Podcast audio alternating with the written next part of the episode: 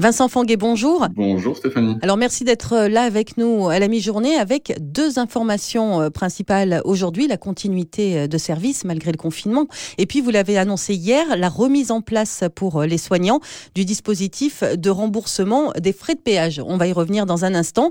Avant cela, les questions que se posent nos auditeurs, ils ont été nombreux sur les réseaux sociaux. Comment ça se passe tout simplement sur l'autoroute? On les rassure évidemment, le groupe SANEF reste mobilisé pour leur sécurité. Oui, bien sûr, nous continuons à assurer euh, toutes les missions euh, nécessaires pour se déplacer en toute sécurité sur nos réseaux autoroutiers. Donc, euh, nos équipes sont là pour assurer une patrouille, nos équipes sont là pour superviser ce qui se passe sur le trafic et coordonner les interventions ou vous informer dès qu'il y a un incident ou un événement. Bien sûr, euh, les équipes d'assistance et de dépannage sont aussi prêtes à intervenir 24 heures sur 24, 7 jours sur 7 sur l'ensemble de notre réseau. C'est ce qu'on appelle la continuité de service, c'est-à-dire que quoi qu'il arrive, accident, panne, difficulté, les conducteurs ne seront jamais seuls sur l'autoroute. Effectivement, la totalité des effectifs est disponible pour pouvoir euh, venir euh, prêter assistance aux, clients qui seraient en difficulté. Et c'est important de le préciser, tout se fait dans le respect des mesures sanitaires. Bien sûr, alors c'est aussi bien euh, pour nos équipes euh, qui prendront soin de respecter les gestes barrières, de se tenir suffisamment à distance, bien sûr de porter les masques. Évidemment, nos clients doivent aussi respecter les gestes barrières de manière à ce qu'on puisse continuer à assurer euh, notre mission de service public. Et puis c'est vrai aussi euh, sur nos aires de repos et sur nos aires de service avec nos partenaires commerciaux. Ça me permet de rebondir, c'est une autre question que nos auditeurs euh, se posent. C'est vrai qu'en France, les restaurants sont fermés.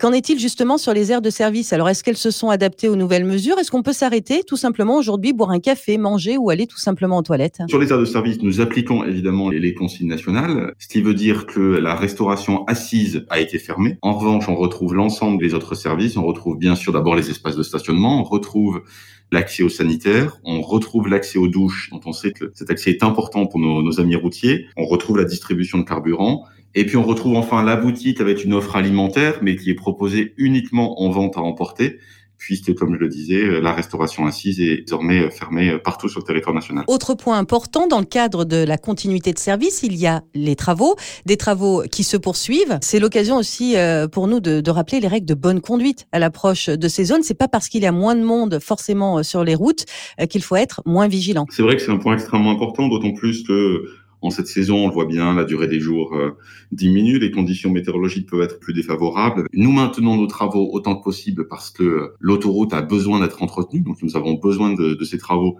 pour pouvoir continuer à, rouler euh, en toute sécurité dans la durée, mais ça nécessite euh, de la vigilance à l'approche de chacun de ces chantiers pour les hommes en jaune et pour les ouvriers qui travaillent dans ces zones de chantier. La prudence et la vigilance qui restent donc euh, de mise. Alors l'autre point important, on l'a évoqué euh, tout à l'heure, c'est le remboursement du péage pour les professionnels de santé, comme ça a été le cas lors du premier confinement. Effectivement, tous les soignants, sur présentation d'un justificatif, qu'ils soient médecins, chirurgiens, infirmiers, brancardiers, peuvent bénéficier euh, de ce remboursement pour les déplacements domicile-travail. J'imagine que c'était essentiel pour vous d'être là, d'être présent aux côtés de tous ces soignants Effectivement, on voit une épidémie qui est très développée, des personnels soignants qui sont euh, mobilisés partout en France pour sauver des vies dans un contexte de tension, dans un contexte d'état d'urgence sanitaire. Et euh, c'est la raison pour laquelle il nous a semblé euh, normal les aider non pas dans les actes de soins, parce que ça, nous, on, ne sait pas intervenir là-dessus, mais un peu dans, dans les à côté, c'est-à-dire comment aller travailler et comment revenir du travail en toute sérénité. Comment les soignants peuvent-ils en bénéficier de cette aide? Alors, il y a d'abord un moyen qu'on avait déjà mis en place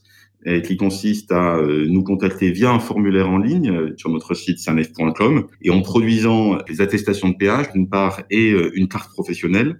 À ce moment-là, on peut obtenir le remboursement de ces trajets depuis la réinstauration de l'état d'urgence sanitaire, donc depuis le, depuis le 17 octobre. Cette mesure est donc rétroactive? Oui, parce qu'on voit bien que c'est finalement le moment de, en quelque sorte, la grande mobilisation nationale dont nous sommes solidaires. Pour terminer, Vincent Fanguet, euh, la mise en place très prochainement d'un tout nouveau dispositif qui va encore faciliter la vie des soignants. Puis, ce que nous allons euh, développer dans les tout prochains jours, c'est un dispositif spécifique de remise avec un badge qui permettra une gratuité sur un trajet qui aura été défini. Et on vous tiendra évidemment informé euh, de la mise en place de ce dispositif. Merci beaucoup Vincent Fanguet, directeur d'exploitation du groupe SANEF. Merci Stéphanie.